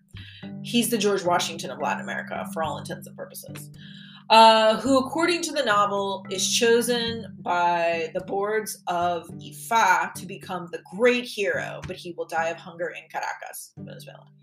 The Haitian influence is evident with the help uh, Petion offered Bolivar for his own campaigns. Paradoxically, the same events that led to the founding of the Republic of Haiti had adverse reactions among the Creole elite. The Creoles are the descendants of Spanish peoples born in the New World elite, obviously, nobility, who feared a similar black uprising in the liberated lands under their control. In spite of the Haitian president's insistence, Bolivar, uh, the liberator, does not emancipate the slaves. He proposes independence with slavery, calling, recalling a similar position taken by Toussaint. Race and ethnicity highlight the contact between Bolivar and the mulatto president Petion as a product of racial mixing. If mulattoes made a passing appearance in the Voodoo Rebellion, for historical, political, and social reasons, they become an integral part of the racial composition present on the continent. And race goes beyond representing blacks and white and includes Amer Indians. Jose Prudencio Padilla is the product of this racial mixing, and he underscores the three groups present in Zapata Olivella's own lineage. Footnote, go read it. Perhaps for this reason, Zapata Olivella's Padilla's upholds a more equitable position than the one Bolivar expounded. He is also the first character to recognize his race and color, his blackness, and supports the emancipation of slaves. Though not as well known as Bolivar, Padilla was a successful and popular general whom Bolivar sentenced to death for insisting on the manumission of slaves and inciting them to rebel. Bolivar accused his one time companion of treason and had him executed not once but twice. First by a firing squad and second by hanging. Dude, savage. As would happen in other, the words blotted out, blank of the Americas mm, communities, maybe. Um, the great countries, in other countries of the Americas. That makes sense. The Great Liberator considered a black uprising more dangerous than a Spanish invasion. Yeah, it's true. It's because it's further away. I mean, they don't have planes. From Padilla's perspective, the Creole elite simply replaced the Spanish aristocracy, which he's totally right, that's exactly what happened, with little significant difference. Yeah, completely. He's yeah, totally. That's exactly what happened. Um, the topic of race continues with the leper, Aleijadinho, whose section tells the story that antecedes comes before narrations by Simon Bolivar and Jose Prudencio Padilla. The Aleijadinho, where your fingerless hands leave the imprint of your spirit, so that's end quote, that's the name of obviously the chapter, takes place in the 18th century and chronologically should have appeared before Bolivar's triumphant march through South America. However, placed here, it suggests the same evils present in Colombia and Venezuela as are also evident in the Portuguese speaking Brazil, which is true. They did, even though Brazil to this day believes in the myth of racial democracy, but that's, we're going to talk more about that as the class goes on. There's Latin America is just as racist, if not more, in some places as the United States. Um, Aleijadinho was the son of a white father and a slave. His stepmother, a woman obsessed by giving birth only to girls, raised him. Aleijadinho's black skin in a white family led him to search for information about his mother, which he found in conversations with an old slave and his deceased uncle Antonio, who at 18 escaped to live in Quilombos, a runaway slave community, which we will also watch the movie Quilombo and read about that in the Afro Latino book. Afro Latino Voices book. With Antonio, the reader learns of other runaway slave communities like the one led by Bencos Biojo. In Brazil, the reader is exposed to the great Gunga Zumbi of Palmares. Antonio, Antonio also shows his nephew the many blacks lynched by order of the colonial government for upholding the equality of all. Aleijadinho's art determination and commitment to free slaves, especially as he begins to lose parts of his body, turned him into a Christ figure. He sculpted without fingers by having the hammer and chisel firmly tied to his wrists. This is true. With Jose Maria Morelos, the chronological unfolding of the novel coincides with and even precedes the section on Jose Prudencio Padilla. Chronology, a fundamental concept for organizing events in Western culture, right? We all want to know what comes first, becomes somewhat arbitrary in Zapata Olivella's African world vision. I would agree. However, the narration insists on addressing the Amerindian past as an essential component of Shango's liberation movement. In the case of Morelos and Mexico, the Olmec ancestors represent this tradition.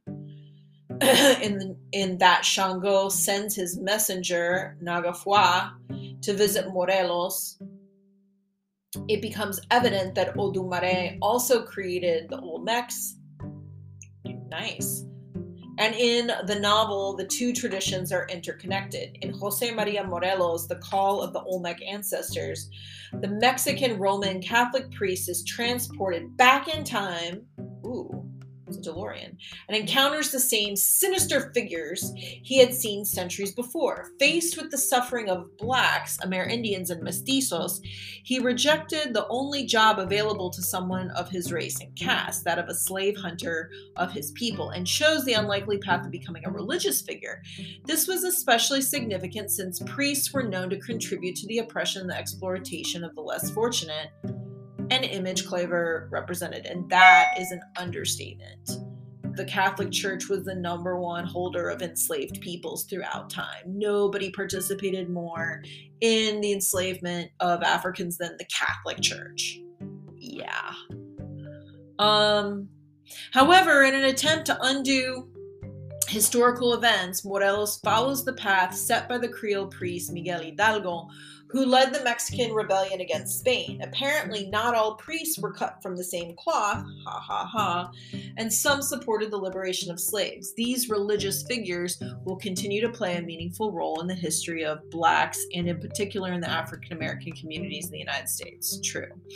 If Hidalgo is for Mexico what Bolivar represented for the Gran Colombia, so Gran Colombia is like Colombia, Venezuela, Peru, and Ecuador then Morelos followed more closely the destiny of Padilla, not so much as a perceived threat to the leader of the independence movement, but as someone of mixed blood who opposed slavery and became a great strategist, but was captured by the enemy and executed as a traitor.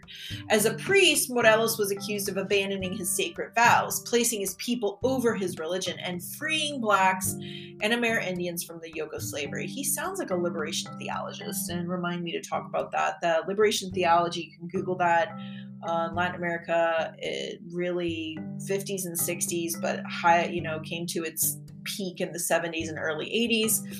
The idea that um, Jesus would pick up a gun and defend uh, the people as opposed to a corrupt oligarchy of church and, and, and government, which I don't know on a religious point if I would agree with, but I do appreciate the sentiment. Um, Right. Certainly, there's a link between Morelos and Hidalgo, for the latter instructed his disciple on another way of serving the people. And after Hidalgo's execution, Morelos became the leader of Mexico's War of Independence.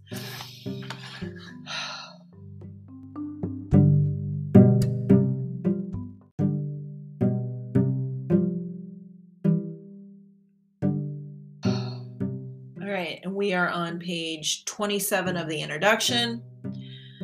Ancestral Combatants, the final uh, part of the book, takes place in the United States. It is the last and longest part of the book, and rightfully so, since the United States is the only country in the Americas with a history of uninterrupted struggle for emancipation and freedom for Blacks, Amerindians, and other people of color. Most Spanish speaking governments were satisfied to accept emancipation as a way of resolving the exploitation of Blacks, even though for many very little had changed. Right? So, Blacks were emancipated basically in 1824 in Latin America, with the exclusion of Brazil, which didn't happen until 1888. Um, but just because they were, quote, emancipated with the liberation from Spain didn't mean that their daily lives got any better. And there's uh, plenty that we can talk about with regards to the United States that the Civil War and the Emancipation Proclamation in 1863 didn't really address the actual economic ills of slavery itself and that's for discussion later in the class. Um, that's why I'm saying it's the longest part of the book because it's the longest lasting place where emancipation was still a, a struggle for, in a way. Um, under the guise of national unity, Creole leaders developed a national consciousness based on the ideas of an imagined community uh, that is in quotes because the author is referencing another theorist called Benjamin Anderson, who wrote a book called Imagined Communities, and you need to Google that if you're at the graduate level um, to understand what that means. It's a larger discourse that incorporated the values that favored the elite class. Of course, it did, with marked traces of a colonial caste system that promoted racial whitening embedded in Hispanic culture this still happens today. Blacks entertain two alternatives either to accept a marginal status that identified them as backward, illiterate, and even savage, or to abandon their blackness and assimilate into white society and culture. Uh, I think that you can see these traces right now. Racial injustices continued, and in the early part of the 20th century, there were blacks who pressed for racial equality, such as Cuba's Independent Color Party, whose leaders, Evaristo, Esteban, and I can't see this because it's blocked out, Ivonnet demanded that government officials comply with the promises made to blacks for their participation in the war for independence. The government considered uh, the demonstration of leaders and followers of the party a threat, and the government soldiers killed many of them. This and other actions discouraged blacks from organizing and pressing for rights, forcing many to accept a colorless concept of the nation and national identity. I would suggest we are still, unfortunately, right here. Uh, when you hear people who say, I don't see color, yeah, because you're blind and not in a good way. The history of the United States offered a different scenario. With emancipation, freed blacks found themselves trapped in a new and different form of slavery. Blacks were never accepted into the U.S. society, as demonstrated by the Jim Crow laws and the one drop rule, which later became the 116th and 132nd rule. Blacks were denied rights others enjoyed, and many continued to seek equality through any means possible. The persistence of a Black movement in the United States has served as a source of inspiration that has allowed Blacks in other countries to find pride in their own heritage. The ancestors visit Agnes Brown and inform this protagonist of her destiny and mission. She wears a Legba serpent on her breast. After her father, Timothy Brown, is lynched, Reverend Robert raises her as a white child, erasing the past from her memory. With the help of the ancestors, she undergoes a search for her black identity. Agnes Brown's situation recalls that of Benkos Biohó, Jose Prudencio Padilla, Aleijadinho, and others. Thus, the novel continues to reinforce the racial whitening slavery caused in the various parts of the Americas. The characters respond to their particular situation, but each is emblematic of many others not mentioned in the novel. Each must search for and return to her roots. As a community, they seek liberation and freedom from all blacks, not from, for all blacks, regardless of their place of residence. And if characters such as Morelos, Huerta, and Padilla are executed by a firing squad, death also clouds this part of the Americas, and lynching becomes an important trope. Look up the word trope. It means the image is so prevalent that it contains its own message encased in that image that can be used to describe other scenarios. While ancestral combatants, that's this last part of the book, unfolds in the present, the present and the past are mixed as numerous characters from different historical periods and regions, who contributed in their own way to the liberation of blacks, share the same time and space. The reader encounters monumental figures such as Sojourner Truth, Harriet Tubman, Booker T. Washington, Nat Turner, Frederick Douglass, W.E.B. Du Bois, Malcolm X, Marcus Garvey, and Martin Luther King. To these, Zapata Olivella adds other cultural personalities such as Louis Satchmo Armstrong, Louis Armstrong, Langston Hughes, Claude McKay, and Paul Robeson. Robeson. Each tells a personal and compelling story. Some, like Booker T. Washington, prefer to work within the legal framework provided by society, and others, like Marcus Garvey, saw no alternative but to test the boundaries of the dominant system Regardless, their combined testimonies transport the reader to different episodes of U.S. history, including save, slavery, the Civil War, Reconstruction, the Buffalo Soldiers, World War I, the settlement of Oklahoma as a black state, the Harlem Renaissance, and the civil rights and black power movements, but also others like those of the Seminole Black Indian Scouts, who insisted that the U.S. government never transferred the lands promised to them. Shocker the Bureau of Indian Affairs has not kept a single promise or treaty that it made to any of the first peoples ever in the history of this country. Shocker. Uh, Zapata Olivella narrates a vast and complex story outlined by Black protagonists who contribute to a piece of U.S. history. Many mainstream citizens of the U.S., including those living in the United States, barely know right? Some of these are issues with a linear direction or movement. Harriet Tubman embodies a vertical north south axis. She was a valiant woman who, at the age of 25, abandoned her husband and escaped slavery, fleeing north to freedom. But once there, she returned to the south to help her family and others find a path to freedom, guiding 19 groups to free states in Canada. Tubman hid them in homes of conductors of the Underground Railroad. These were sympathizers who provided safe houses in various locations as slaves journeyed to liberty. Tubman also helped abolitionist John Brown recruit men for his attack on the armory at Harper's Ferry, intending to capture arms and start a slave rebellion. The attack failed. Brown was hanged, and like other blacks before him, he passed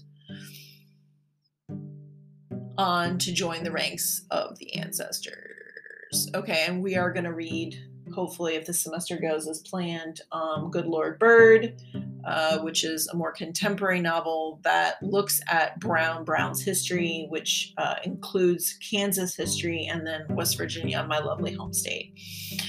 Um, you haven't really lived till you've been to the John Brown Wax Museum in Harper's Ferry, let me tell you. Um, Marcus Garvey, who wears the mask of Shango, represents a horizontal east west movement. Garvey appears as one of two prophets, the other one is Malcolm X. Founder of the Universal Negro Improvement Association, Garvey proposed to bring blacks together, whether living in Africa or the diaspora, to better their conditions with an association numbering more than 4 million members. He created the Black Star Line, which had purchased the SS Yarmouth to transport blacks back to Africa. I've heard of this. Um, I thought Liberia was settled by ex enslaved peoples that Lincoln allowed to return. Um, allowed, perhaps not the best choice of words. Uh, However, Garvey became too powerful and a threat to the white establishment. Government officials detained and imprisoned him, but after two years, acceded to the pressures exerted by his supporters. Recalling the multitude that witnessed the departure of the Muntu from Oyo, many blacks were also saddened by Garvey's deportation from the United States through New Orleans. Uh, hopefully, we're going to New Orleans for uh, spring break with the course. Garvey and Tubman came together with the leader of uh, UNIA, gave a speech in Cincinnati where Tubman had initiated the Underground Railroad. I didn't know that it started in Cincinnati. At the meeting, attended by Tubman, Paul Robeson's song Joe Hill elicited a unifying response from blacks around the world, including the living and the dead. Okay. Characters like Joe Hill, a member of the labor movement, John Brown, a radical activist, conductors who participated in the Underground Railroad, and other whites who risked their lives for the cause of black freedom broaden the novel's Afrocentric discourse. With these white characters, the reader understands that blacks as a race are shackled by slavery, but in the Americas, blacks have mixed with other races and ethnic groups, and they will embrace any struggle for freedom and self determination. As one of Zapata Olivella's characters suggests, Black is more than a skin color, it is the color of the soul of all human beings seeking to control their own destinies. Ooh, that's that's pretty profound, and that would be an excellent discussion question. Mm, yeah, that would be yeah, that's good right there. Um, consider a controversial. Oh, I skipped the skip that. It is not by coincidence that Agnes Brown and John Brown, though not related, have the same surname. Oh, Brown. Oh, I never even noticed that. What? They evoke the past and present spirit of Shango, people of color, and the author himself.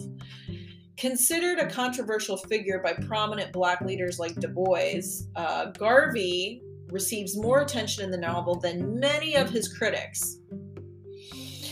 The reader may wonder if Garvey had been allowed to complete his mission, would the Black Star Line have been Shango's vehicle for ending the curse? Since it provided a means for the Ekobios to journey back to Africa. Would Garvey's plan be different from that of people like Paul Cuffe, who transported 300 free slaves to Liberia, and Spanish government officials who sent blacks to other regions like Fernando Po and Ceuta in the 19th century?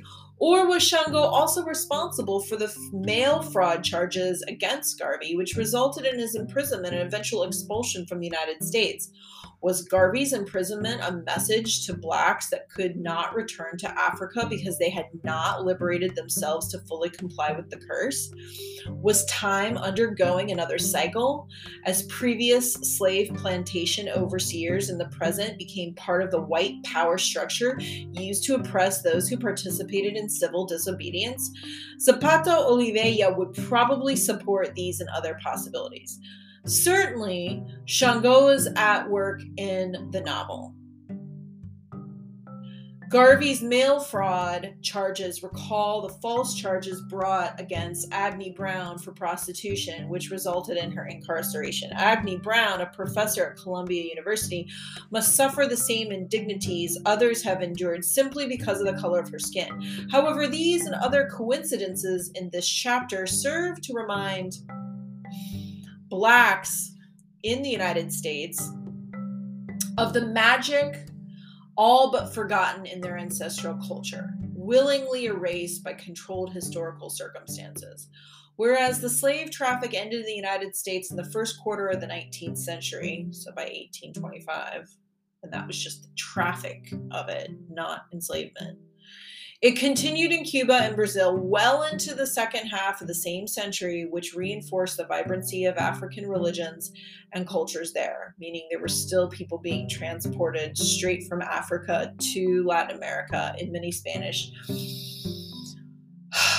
Spanish speaking countries in the South, they were called bozales, which was different from other types of African and African defendant, defend, descendant peoples. Bozales referred to those who had just been literally brought off the boat from Africa. Um, Cuba in 1886 and Brazil in 1888 were the last two countries in the Americas to emancipate their slaves and are among these countries whose people preserve an African religious magical system known to their forefathers. Blacks in these Latin American countries are more willing to embrace an African religious past than their brothers and sisters in the United States. I don't know how I feel about that claim. I think I think you could contend that in certain ways. In this chapter, Shango's magic power affects all, though the characters view it as a natural occurrence in this or the next life. The novel ends with Marcus Garvey and Malcolm X, the only two characters who are identified as prophets. While Garvey attempted to transport the e- Ekobios back to Africa, Malcolm continued the West East movement as he traveled throughout the United States and Africa, preaching unity among blacks regardless of where they resided, and was celebrated for his ideas. With Africa, Malcolm reinforced the West East movement Garvey represented. And if the first prophet threatened the established order, was imprisoned and deported, the second one was also a danger to society, but his life was impacted by a more drastic consequence and untimely death. quote, Malcolm, today you will be assassinated, end quote, appears as a haunting chant that increases in intensity, can't read any of that, of the narration. Christian symbols are not as prevalent in the narration, but the reader cannot consider Malcolm's death without thinking about Jesus' sacrifice, for both were executed for their politically dangerous ideas. Jesus was an insurrectionist. That's why he was crucified by the Roman Empire, if you didn't know. Like Garvey, Brown, Tubman, Turner, and others, Malcolm died and joined the ranks of the ancestors and continues to work to bring a resolution to Shango's curse. It is appropriate that Elegba articulate the final words of the novel. He explains that Shango had called the meeting of the ancestors, present with his assistants.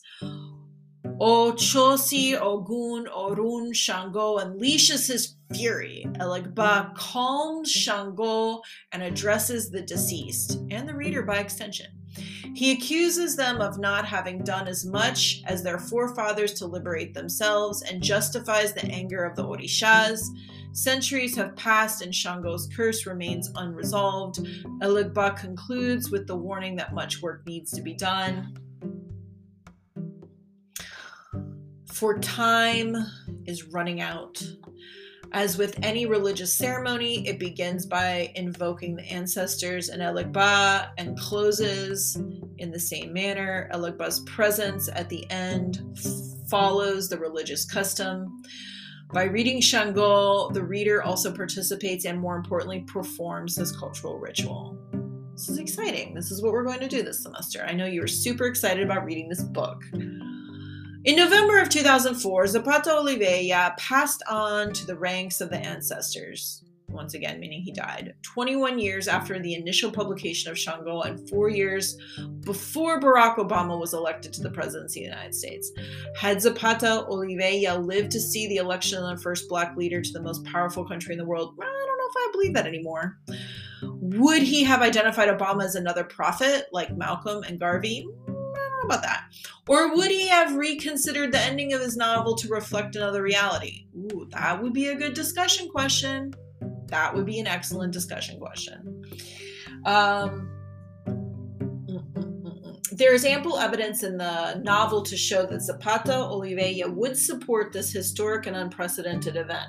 According to this expanded version of the novel, Shango himself was instrumental in this change, and the president enjoys the support of the ancestors. Let us consider that with the election, President Obama has set a different tone for the U.S. and world stages. He is the fruitful product of an interracial marriage, a Kenyan father, and a Caucasian mother. I don't really like that. Just say she's white, which continues to reinforce. I thought she was from Kansas, actually which continues to reinforce the west east direction evident in the novel. And as an African American, he embraces his blackness. Though his mother and father were not activists, the novel does not exclude whites from participating in the fight for liberation. We already know that whites were involved in the Underground Railroad, and people like John Brown and Joe Hill gave up their lives for the same cause. President Obama has selected African American and Latino officials for top government positions, has welcomed a dialogue with friendly and terrorist nations, and terrorist nations, one man's terrorist is another man's freedom fighter. And his authority will raise the level of discourse on race at home and abroad. Certainly, Obama will ensure that blacks be treated with the same dignity and respect enjoyed by all citizens. How's he going to ensure that? How did he ensure that? And this will go a long way toward producing the liberation required by Shango to lift the curse. Hmm, I don't know about all that. Uh, but will Obama inspire a massive return of the diaspora to Africa, as suggested by the novel? Perhaps not. Sub Saharan countries have their own political, social, and economic problems. Many of their resources are strained, and they do not need interference from outsiders, regardless of race and good intentions, to find their own solutions. Shango may be aware of this, and with the election of Barack Obama, he may have modified his curse. I like to think that Shango considers blacks in exile to be a symbol of liberation, and their presence is required throughout the world to bring about change with Barack Obama's presidency, uh, the ancestors and Orishas may finally be smiling. Huh. Interesting. William Luis, Chancellor's Professor of Spanish in Vanderbilt University. Awesome. Then he's got the notes. I am not going to read the notes. I will allow you to read through the notes. I will, however, read uh, the final portion, which is to the fellow traveler. Uh, this is that invitation before we actually start the novel, found on the last page of the introduction, page 18 of the PDF. To the fellow traveler, climb aboard this novel like so many million African prisoners on the slave ships and feel free despite your chains. Take off your clothes Whatever your race, culture, or class, don't forget that the land where you tread is America, the new world, humanity's new dawn. So become a child. If you find strange spirits in word, character, or plot, take them as a challenge to your imagination. Forget about academics, verb tenses, the boundaries between life and death. Because this is the saga, there is no other trace than the one you leave behind. You are the prisoner, the discoverer, the founder, the liberator. If you come upon a mysterious term, give it your own meaning, reinvent it. Don't consult the glossary at the back of the book because that serves only to show the landmarks you have already passed. It will not orient you along the paths ahead. You are swimming in a saga, that is, in different seas, in five different novels Origins, The American Muntu, The Voodoo Rebellion, Found Bloodlines, and Ancestral Combatants. Each has its own unity, characters, style, and language. Their only common thread is the African Orishas and the dead ancestors, born or died in America, who refuse to recognize the limits of the centuries of geography or death. Now embark upon your reading and let Elegba, the trailblazer, reveal to you your future steps, which were written on the boards of Ifa long before you were born. Sooner or later, you had to confront this truth. The history of the black man in America is as much yours as that of the Indian or the white man both of whom will accompany him in the conquest of freedom for all. Manuel Zapata O. Oh.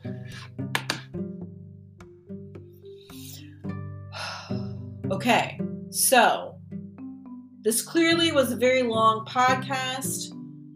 Think all in total, it's almost an hour and a half. And that was for 18 pages of text. And many of the sections of text that we're going to be reading are anywhere from 50, 60 to some 100 150 pages of, of text. So you need to budget your time. Mm, it is my goal to try to read ahead of time each section and provide a podcast. Um, that's my goal. Hopefully, I'll make it. But remember, you can listen to this and speed up my voice. Uh, I think if you listen to it on a podcast, you can you can set it to to speak a little bit more quickly.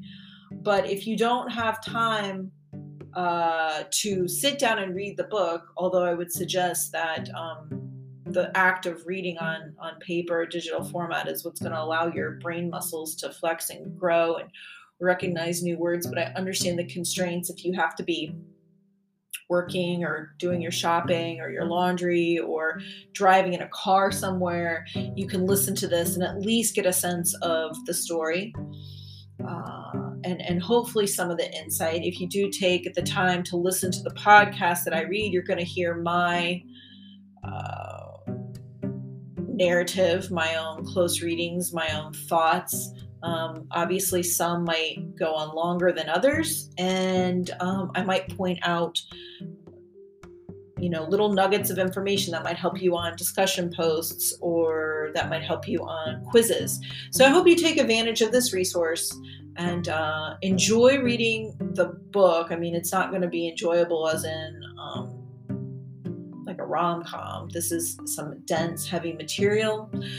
Uh, hopefully together we're going to start to sift through and um, consider a very important issue in, in, in Latin America in the New World and get some insight onto the perspective of the people who have been othered and relegated to the, the periphery. Um, and hopefully, you'll get some insight onto uh, the polemics of controversy that is, of what's going on right now in our country where it, this is very relevant. This is all related to um, uh, many social social justice issues. Black Lives Matter, defunding the police. As we can see, there are still um, African Americans, blacks who don't even have the freedom to run, uh, go on a jog and get some cardio in the moment without being shot down and killed on camera by uh, racists still happening right now. So um, hopefully this will give you some insight and some perspective onto um, all the variables that go into making uh, our community what what it really is. Uh, a very tense and uh, not equitable place right now. So if you want to participate in making the future a little bit better, you sort of need to know our past. I look forward to talking about you, talking about this reading with you in class.